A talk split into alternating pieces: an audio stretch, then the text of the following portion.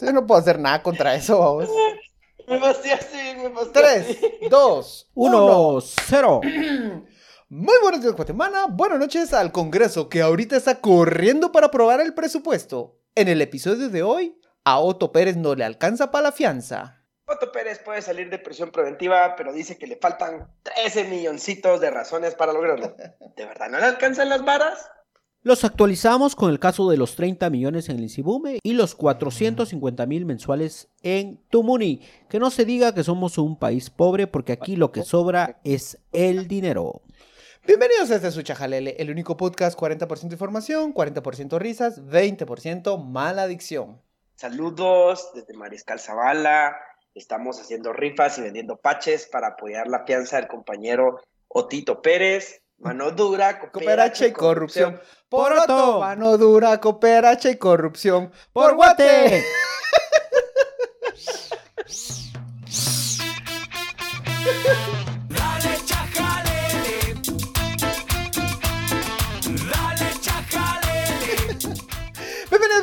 este episodio número 77. Espero no haberme confundido. Eh, me acompañan una vez por semana estos jóvenes bien informados, sumamente cultos, con cuestionable dicción, pero aquí listos y dispuestos para traer la mejor y el resumen semanal. Me acompañan Luis Ángel Sass Hola, hola. y Roberto, el hombre que no sé por qué ahorita está tomando una cerveza, si a él no le gusta, pero bueno, no lo A vamos a... él no le gusta, a él le ¡Le encanta. Pues yo estoy aquí, lo que pasa es que estoy despidiéndome de una fase muy importante de este podcast, porque van a haber cambios Roberto se va a eh, casar. profundos de estructura. Así No, que, no, es el, pues, último, eso, es, es el último episodio que grabamos desde mi casa actual. Después sea- nos vamos a mudar. Claro, desde aquí, desde aquí ya no vamos a ver a la vecina que se cambia enfrente No, de nosotros. No, no. De hecho, eran las vecinas las que me miraban a mí, pero ese no es Ah, un tema que usted le incumbe. Eh, antes de empezar, un anuncio muy especial. El próximo martes. ¿Qué, qué fecha cae el próximo martes? Eh, Mar- Tururú, no te- Martes 23, justamente hoy, en una semana, eh, Danilo y yo vamos a estar haciendo stand-up en Proyecto Poporopo, la casa de Chajalele. Sí, Poporopo. Y, y Fran- es decir que Francisco me quiere cobrar la entrada, entonces no voy a ir. Lo que pasa es que si entramos como Chajalele, Yo no voy a entrar bien. como chajalele, yo soy tu asistente. no sos asistente. Bueno, entonces no, entro- no voy ni miedo. Martes 23, stand-up comedy con el grupo WhatsApp, donde Da- No vayan, Danilo y no yo vayan, estaremos presentando, personalmente presento un manual de cómo insultar funcionarios públicos. No vas a creer, la número 7. Lo que, lo que no saben es que yo voy a hacer, voy a hacer una llamada, una alerta de bomba y van a tener que irse y van a despejar. Pero bueno, continuamos. Pues, En, en lo que estás, en lo que estás vos, mano, no, hombre, mira, pues ahí solo hay que llamar a la multisectorial, no sé qué es gobernación, PNC, la PGN, le pones una denuncia, llegan a registrar mano y olvídate, se llevan enchachados a la mitad de gente ahí. Hijos de la gran puta. Empezamos directamente con el programa. Eh, fase 1, el chajadato de la semana. Prohibidos, como siempre, por Luis Ángel Sassas. ¿Qué encontramos esta semana en Guate Compras? Eh, antes que nada quiero decirles que hago, Saludos. hago una revisión pues exhaustiva en Guatecompras para tratar de ver algún dato que llame la atención. Atención, perdón. Esta semana fue como el Comité Olímpico Guatemalteco adquirió, compró eh, 210 206 boletos para eh, atletas y delegados del Comité Olímpico Guatemalteco que van a ir a, Cali, en Colombia, por 2 millones 35 mil. Sin embargo, cuando se hace una cotización con una compañía eh, Avianca, para serlo más franco, eh, esto baja realmente y está en un millón, un millón eh, 192 mil. O sea, si lo hubieran comprado a la empresa directamente, el COI, se ahorra 842 mil quetzales.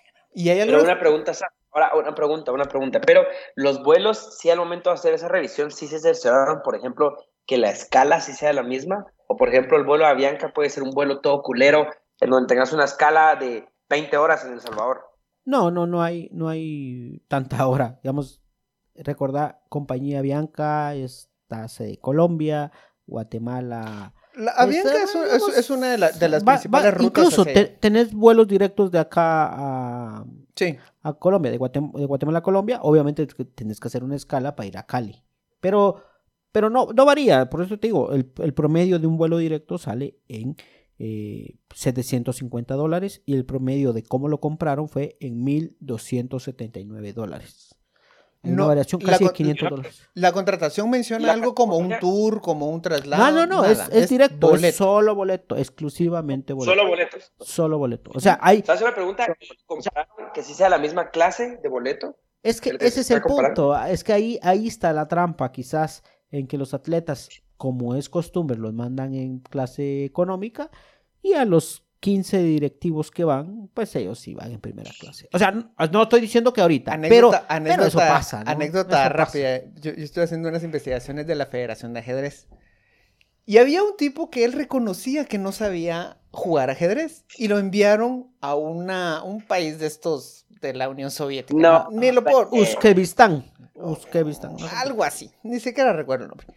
Y entonces le pregunto, mire, ¿usted por qué si no sabe jugar ajedrez, por qué es parte de la Federación de Ajedrez? Y la respuesta fue muy astuta. Me dice, mire, yo pensaba lo mismo que usted. Pero el otro día yo vi a una chavita así toda flaquita, flaquita, flaquita, ahí de la Federación de Levantamiento de Pesas. Y dije, sí, pues, ah, pues yo también. Y se empinó un curso que salió carísimo. Mira, mira, yo lo que digo es que, que- que hay un sobreprecio si quisiera ser eficiente el Estado y, y hacer bien uso de 500 dólares por boleto. ¿Saben quién? En, en 200 boletos. O sea, diría, dirían, mi primo, echa pluma ahí cuánto pueden llevarse. Ese es el chajadato de la semana y pasamos inmediatamente al primer tema de hoy. Hablando de gente que quiere eficientar su pisto. Otto Pérez. Usted lo escuchó, O usted... tío, o tío Pérez, vos, o sea, teníamos tanto tiempo en no hablar de él. Sí, sí, sí, la verdad es que ahí desde había pasado completamente desapercibido. De los malos es al que, de los malos del Partido Patriota, curiosamente es al que menos se menciona. Le tiran a Sinibaldi, le tiran mucho más a Roxana, pero Otto Pérez así como pasó calladito, calladito, calladito. Esta semana supimos que la decisión de un tribunal fue que a cambio de unos módicos 13 millones de quetzales, él podría continuar su proceso de la línea, el caso La Línea, desde casa. Barato. El cálculo, según lo menciona la sentencia, está basado en una proporción a lo que estiman estafó, robó, huevió en, en, en- Transo. en, Ah. en las aduanas. Y 13 millones de quetzales a cambio de continuar este proceso. Pero independientemente si lo pasa, si lo paga, no podría irse a su casita porque tiene otros cursos pendientes como cooptación, Cooperacha, cooperacha, que es el re- los regalos que se daban entre ellos, construcción y... construcción y corrupción y no sé qué otros casos. Y bueno, ahí va. Pues mira, para ser, para ser corrupto, mira, para ser corrupto yo insisto que hay que hacerlo bien y hay que ser inteligente y ese es el problema de este país, que eso está mediocre para eso. Fíjate que, que los agarren en el caso de la línea, que los agarren en el caso de la línea, pues, o sea, con una estructura de sobornos millonaria, está bien.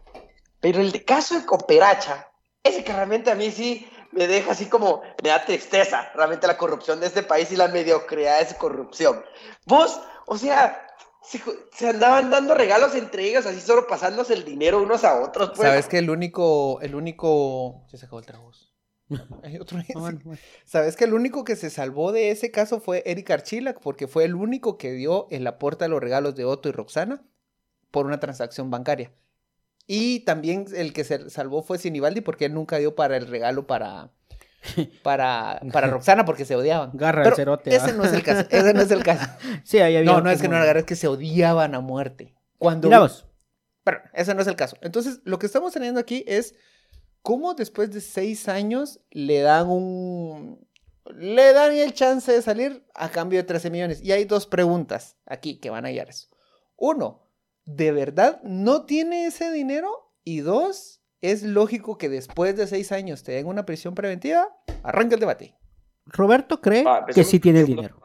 Roberto cree que no tiene el dinero, perdón. Roberto cree que no tiene el dinero. Ah, no, pero yo empiezo por el segundo tema, para aclararlo, sobre si es normal que después Me de pasa por los huevos del norte. medida Ajá. sustitutiva. Ajá. Sí, la respuesta es sí. Es que los procesos penales, o sea, mira, por la mora judicial, o sea, hay procesos que de repente están todavía en las primeras fases y llevan dos años, pues, de haber iniciado. Y, y realmente procesalmente no han avanzado mucho, sino que solo ha estado estancado el caso por X o Y razón. Entonces sí es común que pase, o sea, que de repente la den. Pero en- es que aquí hace, hace, durante el gobierno de Jimmy Morales estaban proponiendo una solución y eran los, Los brazaletes. brazaletes. electrónicos, ¿no? Que, que te podías, podías estar en tu casa y te estaban monitoreando a través de esto, A ver, pero, pero So- solo, solo quiero, Para como Roberto, para Roberto. a la gente, a la gente que nos escucha, en la película de, de Ant-Man, en la 2, el, No, es en la 1. empieza la película, Es en la con uno. la hija jugando con la hormiga gigante, no se sale de la casa porque tiene ese brazalete que cuando se sale de la casa le tira una señal a los policías de que violó el, el arresto domiciliario que le dieron. Do- dos, dos cosas. Uno, Roberto, ¿por qué se da la prisión domiciliar? Y dos, Sas, los datos de gente en prisión en Guatemala. Primero, Roberto. Va, eh, la prisión preventiva el- se da y teóricamente, teóricamente debería ser una excepción cuando hay peligro de fuga, peligro de obstaculización a la verdad o, que hay un riesgo, digamos, como muy inminente que se pueda evitar. Entonces, ahí, pues teóricamente se tendría que dictar la prisión preventiva. Lamentablemente, pues en el sistema penal guatemalteco la prisión preventiva es casi que la norma y la excepción es que te una medida sustitutiva. Entonces, una medida sustitutiva es como una alternativa legal que se, que se establece, bueno, usted siga su proceso penal con algunas obligaciones, que venga a firmar su libro al juzgado, que no salga de su casa, que no se acerque a ciertos lugares y, muy importante, se eh, fija una caución, que es como un dinero en garantía que tienen que agarrar a sus varitas para que no se vaya del proceso y que sí lo termine de enfrentar. ¿no? Mano, de la prisión preventiva, a mí lo que más me dolería en los huevos es ir a firmar el libro al MP, mano. Qué dolor de vos conseguir parqueo en el MP. Eso se- ya, ya con eso yo mira me vos, rindo, el, el gato Godiel tenía su parqueo ahí y ya lo echaron a la chingada. Pero él lo tenía. Ah, Así tenía, él había conseguido un a, a 30 años eh, el alquiler del atrás del MP, había un espacio vacío. Que por cierto vi yo ah, ah, cómo la locomotora estuvo a punto, a punto de llevarse el carro de Omar Barrios. Porque estaban haciendo pruebas, él dejó el carro ahí y no llegaba a quitarlo. Entonces la locomotora dijo, si no viene en cinco minutos, yo le doy. Y llegó en tres minutos y lo quitó. Si no, la locomotora se lleva el carro de Omar estado Barrios. muy gracioso. Saludos, Slick. Mira vos, aquí se quejan de la prisión preventiva y fue un tema muy sonado en los últimos tiempos. ¿Por qué? Porque tocó a gente poderosa. Pero la prisión preventiva viene de hace muchos años, muchos años. Hasta que tocó a gente con dinero fue que se habló con ello. Pero eh, ¿cuánta gente no ha pasado por prisión preventiva y ha estado mucho tiempo por eso? Pero bueno. Eh, un estudio del 100 dice que Guatemala, digamos que los guatemaltecos no tienen que quejarse, pues lo vamos a poner así. Porque el, según este estudio del 100, Paraguay es el país que más personas tiene en prisión preventiva eh, comparado con las personas capturadas. El 78%, o sea, casi 8 de cada 10 capturados están en prisión preventiva en Paraguay. Pero, pero eso se explica porque Paraguay no existe, man. Cabal, es como Narnia. esa. Mientras Costa Rica es el 13%, es decir, uno de cada 10 capturados, casi un... Es, y Guatemala, Guatemala está en el 48%, es decir, eh, casi 5 de cada... La mitad, la mitad de los capturados están en prisión preventiva y la mitad fuera.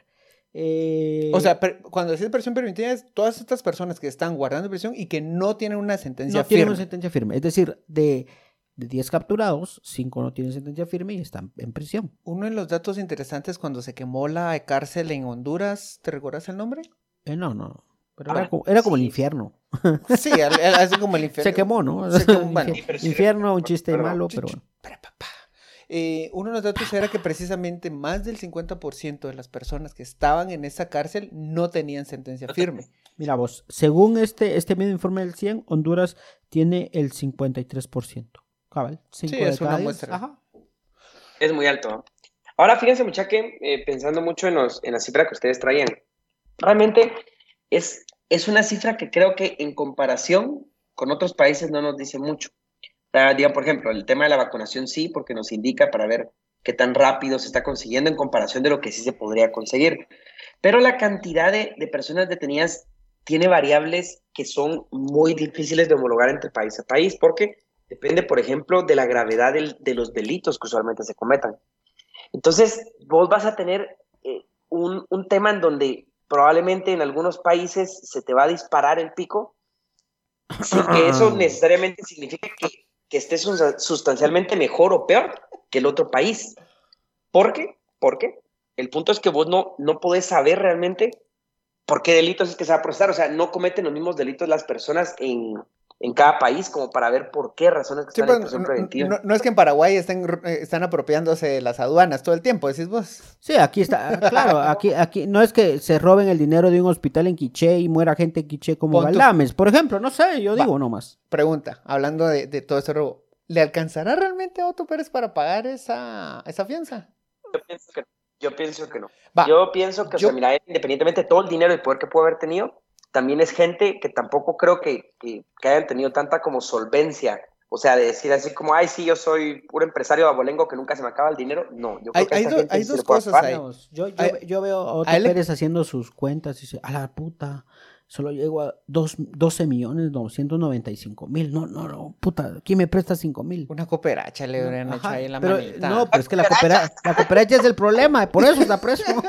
Pero le hacemos una cooperacha, no, ya, No, ya, me dijan esa No, mierda. no, no, no, no, no quiero no. cooperacha. Ajá. Y es que recuerden que a Otto Pérez le quitaron su finca de, la- de los aguacates. Y también entre los, entre los documentos que, le, que incautaron, que incautó le- eh, le- la El FESIE y CICIG, y que de los que explicó Juan Carlos Monzón, había un plan de jubilación en los que ellos iban, ellos iban a recibir dinero a partir de un negocio en, en- en- en una rampa del- del- de uno de los puertos. Eso iba a ser su ingreso y se los chingaron. Mira vos, yo, yo tengo una, mira, se Otto chingaron por- Pérez, sí, lo vi. Otto Pérez lo que pasa es que no tiene mente de tiburón, fíjate vos, ese fue el problema. Porque el cerote, perdón Otto, pero, perdón Otto, somos, no, no somos cuates, pero, pero con confianza te lo digo. Mira, fuiste mula, mano. Mira vos, le estaban ofreciendo en TCQ, le dijeron que fuera accionista, que le ponían a nombre de un, a una tercera persona, que ganaba, ¿por cuántos años eran? ¿20 años? No sé cuánto tenía TCQ que le iban a dejar. 25 si no estoy Bueno, mal. ponele 25 años y le iban a dar las ganancias Sí. anuales y se les iban a depositar en un banco en Polonia, Luxemburgo, país de estos donde no hay control. Y él dijo, no, no, no, a mí denme los 30 millones de dólares ya. con-". Y entonces él, que- él quería ese dinero ya, ya, y ese es un problema. ¿no? Es decir, por Ah. eso, el mente de tiburón piensa a futuro. Mira. No, no ahorita. Ese fue un gran problema, vamos. Mm, Dios mío, puro nuevo. Mira vos, es, ¿Te das es- cuenta? ¿Cómo, cómo, Otto, papá. Mira vos, yo no sé si aquí no están escuchando los, los militares, pero Bien, debería- se- en- en- pero- dice, dice que, en- que en el hospital militar siempre lo proyectan Sí, así. pero mire, todo. yo, yo le- les doy un consejo. De, denle estu-. En, la, en la Escuela de Estudios Superiores del Ejército, denles estudios de economía, Sí, de finanzas. No todo es matar gente. Ex- y no, no todo es ya. eh, Hay, hay inversiones a largo plazo. Otto Pérez, ahí estaba la inversión Ahora, a largo plazo. un, un dato interesante es que en realidad prisión preventiva de otro, así como, así como en Mariscal Zavala, no la ha pasado. Digamos que no es lo mismo estar en el sector 5 del preventivo de la nación 18 que estar en Mariscal Eh, Zavala. ¿no? Calzabala. Y que, y- y- Que, y- que y lo estás encima, Otto, Ajá. Otto Pérez pasó un montón de tiempo en el hospital militar. Sí. Eh, ¿no? Algunas lenguas dice que se escapaba de ahí para unas fiestas. O sea, es el, es el paciente más caro del hospital militar. Que le dan su comida, que su cama. su El gelatinita, su dieta. su bata. Ajá. Pero bueno, Va- imagínate, bata de seda. Oh, mínimo, mínimo. ajá. Piel, eh, sus pantuflas de lobo. De piel de lobo. Pero bueno, esto, bueno, aquí va a quedar. Esperemos que le salga la cooperacha y a ver qué va a pasar con Otto. En realidad, al final del día es, si él paga los 13 millones, todavía tiene otros casos pendientes. Entonces es mal negocio que pague esto ahorita si no tiene la certeza de que le van a dar la libertad por los otros casos. Los que- demás. Ah, Imagínate que en todos los casos le pidan. Uy, O sea, solo no le va a alcanzar. No, no, no, y aparte que esos abogados le están dando una Va- bajada. eh, va encima, mira vos, encima, encima estos abogados ruines, rapaces, Chuchos. que, que- que Dráculas, que les, que yo no entiendo de verdad si ellos no son tan inteligentes que ven que el retraso también forma parte de una táctica de los abogados para drenar, esa es la palabra, drenar a los, a los, a, lo- a los pobres corruptos. Es esa gente que te crea el problema para venderte la solución. Por supuesto, yo no sé si ellos lo saben, pero buena parte de que los procesos se retrasen no solo es de los jueces, no solo es de la incapacidad también eh, del sistema por dar una justicia pronta y cumplida, como ¿Vieron? el MP, sino también es por los, por los abogados que lo que buscan es retrasar el proceso porque lo que ellos quieren es que se retrase y entre más audiencias cobran más. Pues Pero hablando de gente que drena, chupa al Estado, los bolsillos, el Insibume y la Moni. Ay, Dios mío. Mano, Ay, es- no. es- ay, ay, no. Mira vos. Mira vos. Solo acordarme, mira vos. A ver, rápido en contexto. Mano, en realidad, este es un, ca- un caso que no, no mencionamos en su momento o porque no has- había terminado de cuajar, pero en realidad está. Hay, da mucho material. En general, en general, la primera presentación del Insibume es: es un caso en el que hay malversación por 30 millones de quetzales, aprox. Ujú. E involucra a un diputado, a su familia, Hasta el chucho le habían hecho. a la esposa, al hijo, a la secretaria, al ministro de comunicaciones, el entonces ministro de comunicaciones, a gente que le pasaba dinero. Y en términos generales, la acusación sale por, eh, según el Ministerio Público, hay una denuncia contra un diputado. El MP en su comunicado no dice quién, solo dice un diputado. Lleva Jorge García. Jorge facilitó contratos de servicios de asesoría a personas vinculadas a su partido y familiares para beneficiarlos en las adjudicaciones contratando una entidad mercantil por 21 millones, contratando a, vinculadas, contratando a su esposa, a su hijo, por diferentes montos. Aquí hay, aquí hay tanto material para, para sacar pita. Entre, entre la acusación, lo que mencionan es que compraron un radar. Influyeron en, la asignación presupuestaria a través de la posición del diputado para el INSIBUME, que está encargado de, de- de los rastreos meteorológicos y que nunca le tiene, pero eso ya es otro problema, y compraron un radar bajo la, bajo la excusa de que era algo urgente para la pandemia. No se me ocurren muchas formas de cómo un radar puede, es que, puede ayudarte en una pandemia. o sea, Porque, como, porque el plano detecta, detectaba como como viene de otros países el COVID, puedes ver cómo entra al territorio nacional. Yo, yo creo que, así como si el chiflón venía de, de- de Brasil, donde, donde les valía verga la, la pandemia, no, hay que cubrirse. Y si venía de- del este o el oeste, como no hay mucha gente a los lados. Cúbrase para el otro lado. Ajá, Ah. para el otro lado. Entonces ahí si venía al este o el oeste, no se cubra mucho. Yo creo que esa es la función. Y total, que toda esta acusación suma 30 millones. Aquí hay muchos, muchos, mucha, mucha, Mira. mucho de dónde jalar. Yo solo te digo, ah, han pasado 11 días, porque eso fue el 5 de noviembre, y el Ministerio Público aún no ha presentado una solicitud de antejuicio contra el diputado Jorge García Silva. Y tampoco contra el entonces ministro de Comunicaciones y ahora diputado, Lemus, ¿no? el diputado Lemos. A mí lo que me llama mucho la atención es que el director del INSIBUME se llamaba, ¿cómo es que se llamaba? Brotherson, Brotherson Jason. Ajá. Mano, si te llamas así, la vida sí te debe un subsidio de 30 millones. O sea, algo te tiene No, y, me- y mereces prisión preventiva ya, desde ya. O sea, si no te robaste algo, te lo vas a robar. No, no, no. Mereces que la vida te compense Ajá. con 30 millones. Lo curioso con el Jason, Ya no es el Brian, es el Jason. el Jason, es que eh, los- los- la investigación muestra que hubo varios depósitos de empleados que le hacían transferencias constante a él, constantes a él y también del, del- del- de, de- de un proveedor que le hacía de- de transacciones ¿Acaso vos constantes. a tu jefe no, no le has regalado un chocolate? o algo? No, ¿Ya te no, imaginas? Te- te- Pero, Roberto, quizás hasta rosas ha regalado, pues, pero no vamos a...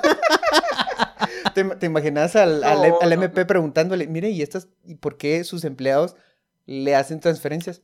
¿Es el, el cuchubal, patrón? Ajá. Yo solo estoy haciendo el, el cuchubal, pero ¿por qué solo usted se lo ganaba? Es que tenía una mi necesidad. La necesidad se llama una camioneta que eh, actualmente está incautada. También uno de los Ah. proveedores le hacía transferencias, aquí lo tengo anotado.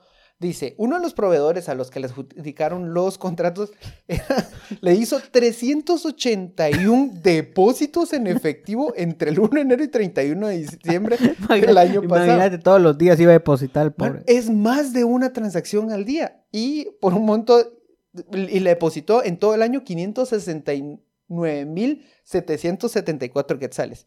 Y del 1 de enero al 31 de mayo de este año recibió 126 mil depósitos. Mano, tú- 126 mil depósitos. o 126 mil 120? quetzales. Ah, oh. Ah, no, no, 126 depósitos por 26 mil quetzales. Mano, ¿te imaginas recibir todo ese tiempo una notificación? Ay, me cayó mi pistito. Si imagínate si estás en. Eh, a, que a, a que a tu celular te llega cada vez que te entra a tu cuenta. Va, imagi- Imagínate al MP preguntándole, mire, ¿y por qué le depositaba tanto dinero? Es mi sugar. Ajá. Ajá. Pero ¿y por qué tan seguido? Porque me quiere. Porque es un depósito por beso. Ajá. Y, y- un millón de besos, no he escuchado la canción. A mí lo que me encantó de esta noticia es el titularazo que se echó prensa libre.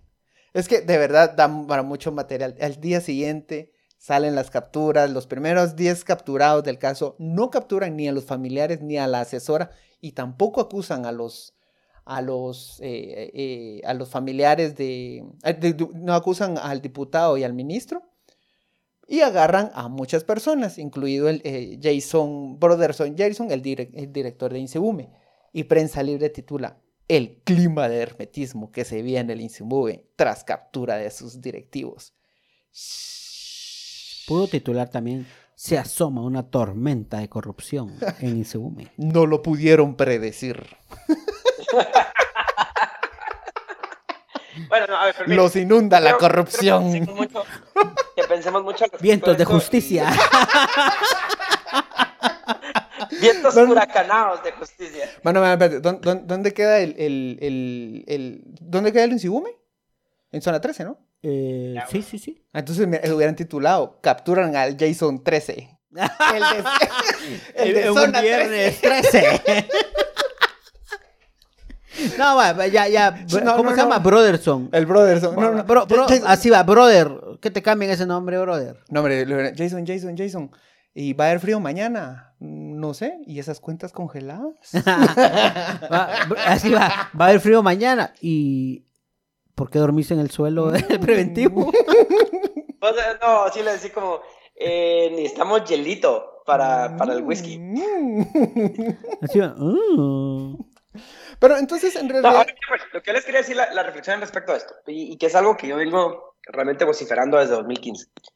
Va, nuevamente estamos discutiendo al respecto de una captura, que bueno, por supuesto, siempre hay que reportarlo, es bueno saberlo, pero al final el, el problema de este momento es que es una captura, o sea, es un proceso penal que apenas inicia, puede cambiar muchísimo, nada la investigación es definitivo en este momento, o sea, lo que sí se va a poder sustentar no se va a poder sustentar, quién sabe qué es, entonces...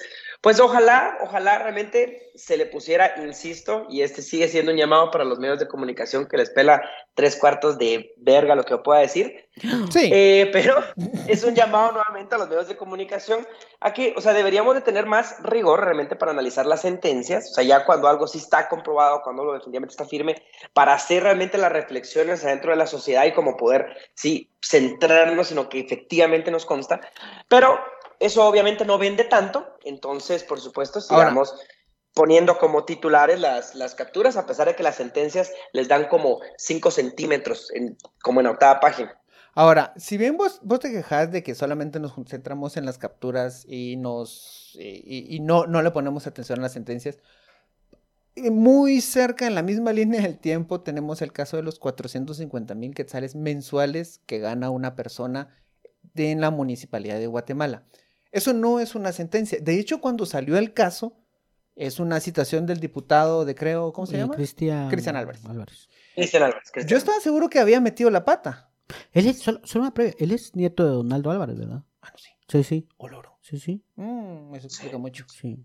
Ok, entonces él, él menciona en la citación, le dice 450 mil mensuales. Y dije, no, hombre, está Sí, chingando. yo lo pensé igual cuando lo escuché. Está, la, la cagó y en realidad es un contrato anual de Sí, yo pensé- 450 mil exacto. De quetzales. 450 mil.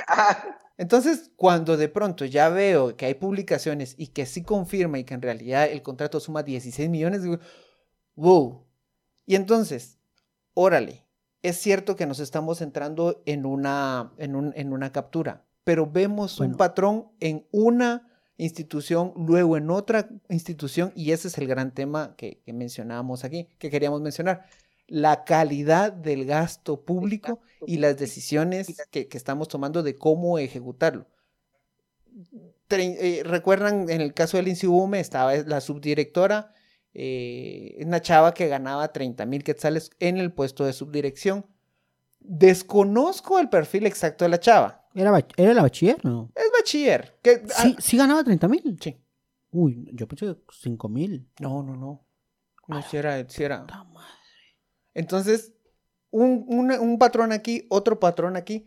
Mira, yo, yo, antes de pasar, yo sí tengo algo. Yo, yo creo que, que lo peor que la corrupción hace es eh, secuestrar instituciones técnicas como el Insubumi.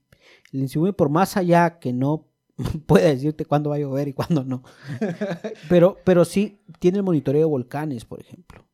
Sí, que, sí, que- que sí. que puede en un salvar país, vidas. exacto, en un país donde tenemos volcanes activos, yo creo que, que, que, que la corrupción, este tipo de cosas eh, es, es, es jodido porque toma instituciones netamente técnicas que pueden salvarte vidas. Y, y cuando ya juegan con esto, ya es pasarse un poquito de la raya. Que al, al rato yo estaría de acuerdo con recomendar a una persona para que la contrates, pero me parecería, me- no, no me imagino que a la familia del diputado Silva, eh, García Silva, todos tengan una gran afición por la Claro, vulcanología. Exacto, que sea un geólogo. Ajá. eh, Vos que sabes si no es una pasión familiar, Pancho, o sea, todos los domingos se reúnen en familia para discutir. Ah, ¿Qué las claro. elecciones para la Mira, siguiente semana? ajá, vamos al volcán Esa Pacaya. corriente, esa corriente fría bajando del norte está pero la- pasadísima. ajá, que- que, que va a helar la meseta central. Papá, papá, los perros están ladrando. ¿Es cierto que va a temblar? No, hijo, porque ningún. No, por, por- por eso te digo. Y en cuanto a Empagua, eh, yo sí tengo mi teoría. Yo creo que ahí es más tema. eh, Pues no, no podría ser error. Es- es la pero- fuga. Pero, no, pero la fuga de dinero, porque. Sí, total. Pero yo creo que sí. Ahí creo que hay un error. Creo que es a una empresa indi- individual a quien se le dio el servicio, o se le dio el servicio, el, el contrato, y hay algún error del no sé por qué. Quiero ser un abogado del diablo como Roberto y pensar bien de los corruptos y decir que aquí se equivocaron y hubo un problema en donde pusieron esta adquisición, porque se, se está dentro del rango de servicios profesionales, si no estoy mal. Sí, es, Y- es que ese es el y problema. este es el problema, cuando Bueno. realmente tuvo que estar en una adquisición de una empresa, ¿no? Que ese lo pones como error, pero en realidad ese error te facilita asignarlo a dedo. Exacto, por eso te digo, quiero ser mal pensado y decir, hay un pequeño error y va a ser una multa de la Contraloría General de Cuentas y ahí se va a quedar eh, nada más. El país. Sí, no, no, claro, no, pero sí, es un, pero sí es un error, ¿verdad? Y yo creo que aquí, a lo que sí podemos nosotros reafirmarlo, es al, el- y lo hemos dicho muchas veces, ¿verdad? El tema de fortalecer el servicio civil. O sea, porque eso te pasa porque estas contrataciones de servicios profesionales, técnicos o contratos temporales en el Estado te generan esta arbitrariedad. En cambio, si fuera una carrera, proposición, digamos, como por procesos más formales, pues no tendrías ese incentivo. ¿va? Llegamos al final de este episodio. ¿A qué le dan chajalele? ¡Sas! Eh, Roberto. No, sé, ahora no. Chájalele, chájalele a la actual eh, ley de servicio civil, que es como del, del siglo pasado, literalmente, eh, porque hizo lo que pudo, pero o sea, ya no es lo que se necesita. Yo le doy chajalele a la Contraloría porque estos contratos se notan en las auditorías. Y lo pudieron haber denunciado, pero no dijeron nada.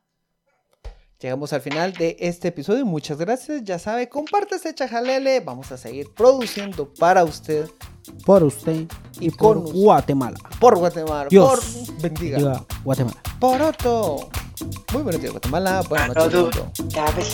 Adiós. Órale, órale. Bueno, vamos. Dale, chaja.